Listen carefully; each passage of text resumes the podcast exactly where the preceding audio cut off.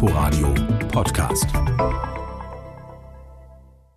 Zwar streikt gerade die Gewerkschaft der Lokführerinnen und Lokführer immer noch, ein Zug, und jetzt Vorsicht, es gibt ein Wortspiel, lässt sich davon aber nicht aufhalten, der Scholz-Zug nämlich. Der rollt, so sehen es zumindest die neuesten Umfragen, quer durchs Land.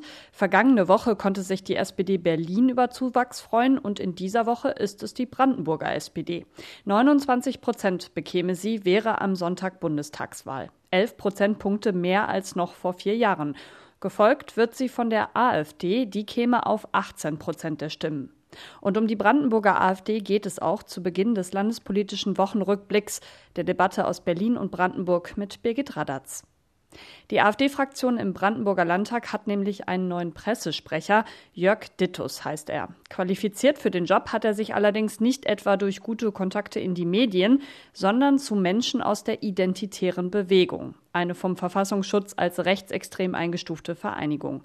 Meine Kollegin Amelie Ernst hat dazu unter anderem recherchiert.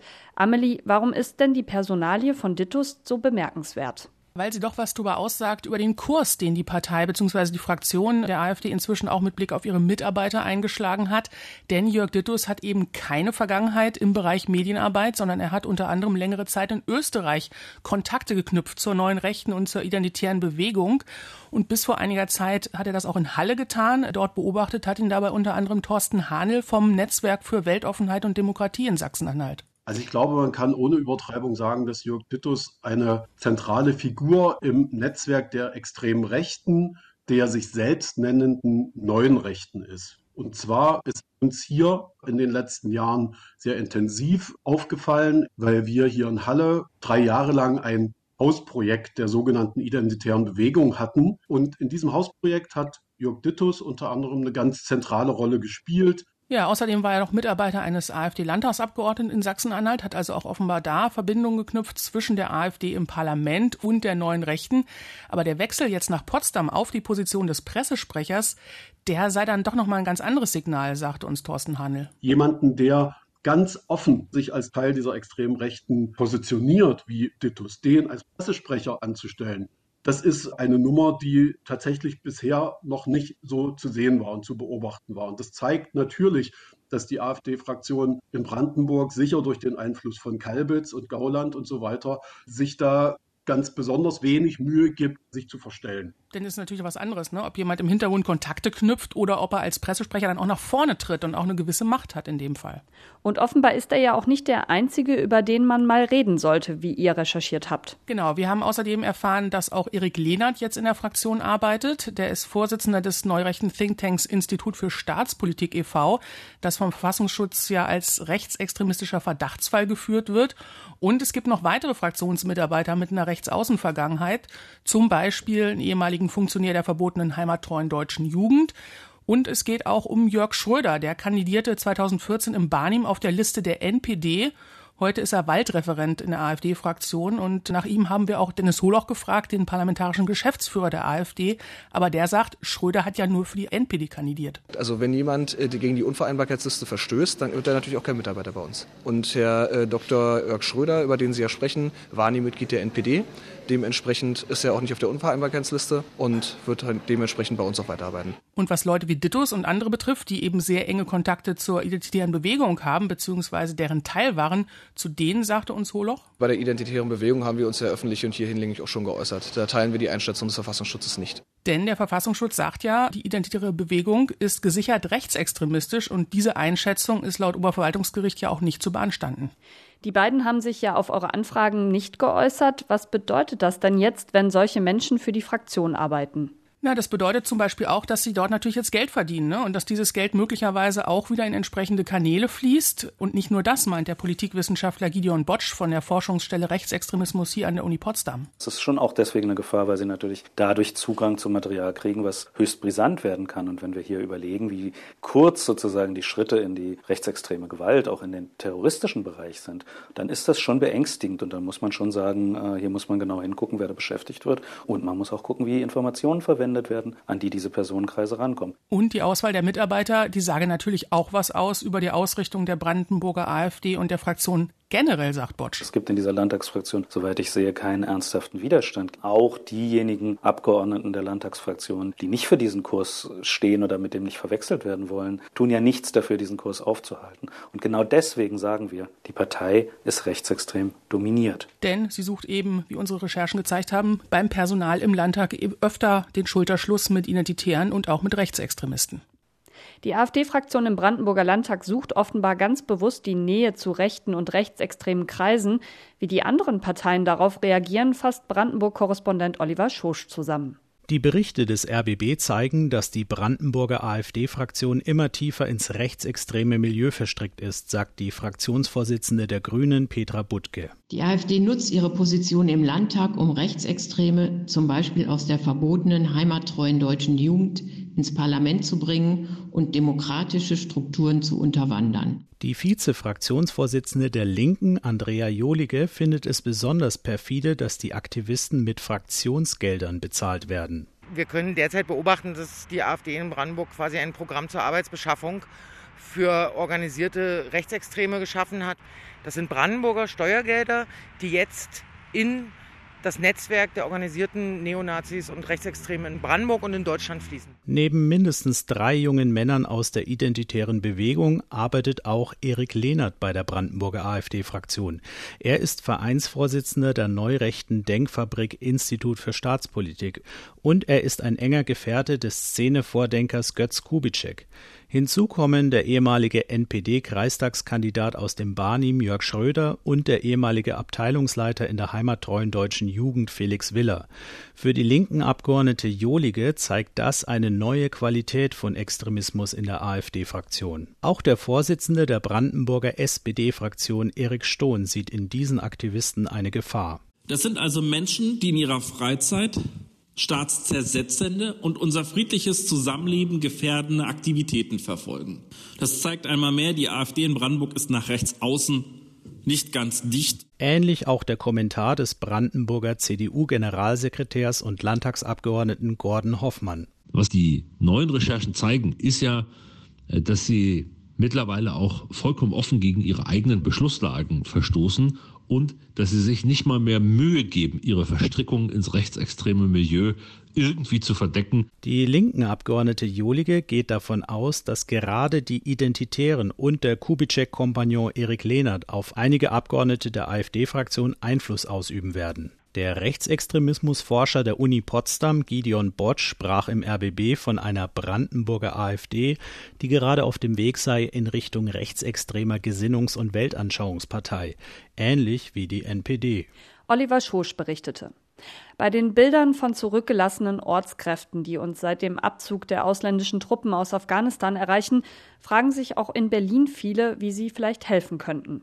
Eigentlich ist ja der Bund zuständig. Trotzdem wurde in der aktuellen Stunde im Abgeordnetenhaus am Donnerstag darüber gesprochen, was Berlin als Land tun kann. Sebastian Schöbel über eine durchaus hitzige Debatte. Grünen Spitzenkandidatin Bettina Jarasch forderte ein Aufnahmeprogramm für Angehörige von afghanischen Flüchtlingen in Berlin. Diese Menschen seien verzweifelt und würden zurzeit in großer Zahl Hilfsorganisationen wie die Berliner Beratungsstelle für politisch Verfolgte kontaktieren. Die überwiegende Mehrheit der Menschen in diesem Land ist dafür, dass wir afghanische Ortskräfte und ihre Familien aufnehmen. Und das zeigt, die Berlinerinnen und Berliner, die sind sich der Verantwortung bewusst. Berlin duckt sich nicht weg. Berlin macht den Rücken gerade. Jarasch kritisierte zugleich die Bundesregierung.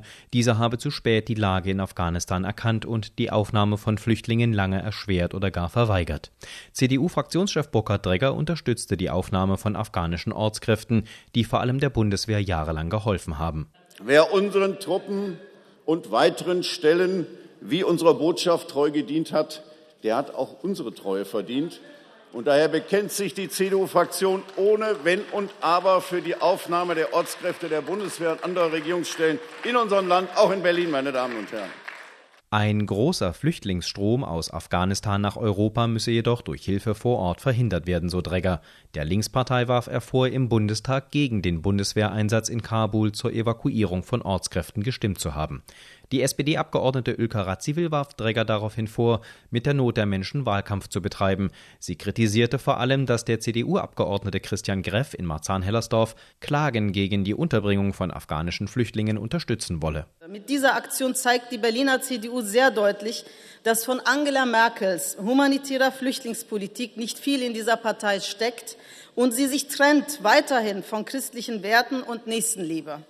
AfD-Fraktionschef Georg Pasterski stellte in Frage, dass alle bisher aus Afghanistan evakuierten Menschen wirklich schutzbedürftig seien. Niemand weiß, ob wir auf diesem Wege nicht auch Personen zu uns geholt haben oder sogar noch holen, die unsere Hilfe gar nicht verdienen, weil sie bestechlich oder gewaltbereit waren, für die Taliban spioniert haben oder sogar Terroristen sind. Den bereits hier lebenden Afghanen sprach Pasterski weitgehend ab, sich integrieren zu können.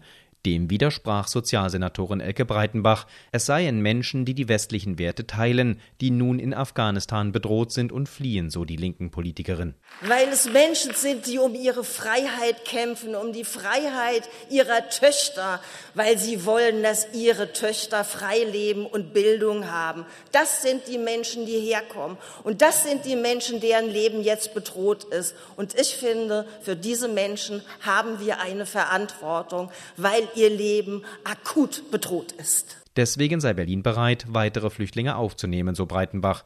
Die nötigen Aufnahmekapazitäten seien bereits geschaffen worden. Drei Wochen sind es noch zur Wahl. In Berlin stehen gleich vier Abstimmungen an. Auch das Abgeordnetenhaus wird neu gewählt und der eine oder andere denkt da schon eher in der Zukunft als in der Gegenwart. Manche Sachen jedoch, wie zum Beispiel die Pandemie, interessieren sich nicht für Wahlkämpfe. Manche Entscheidungen müssen einfach jetzt schon getroffen werden.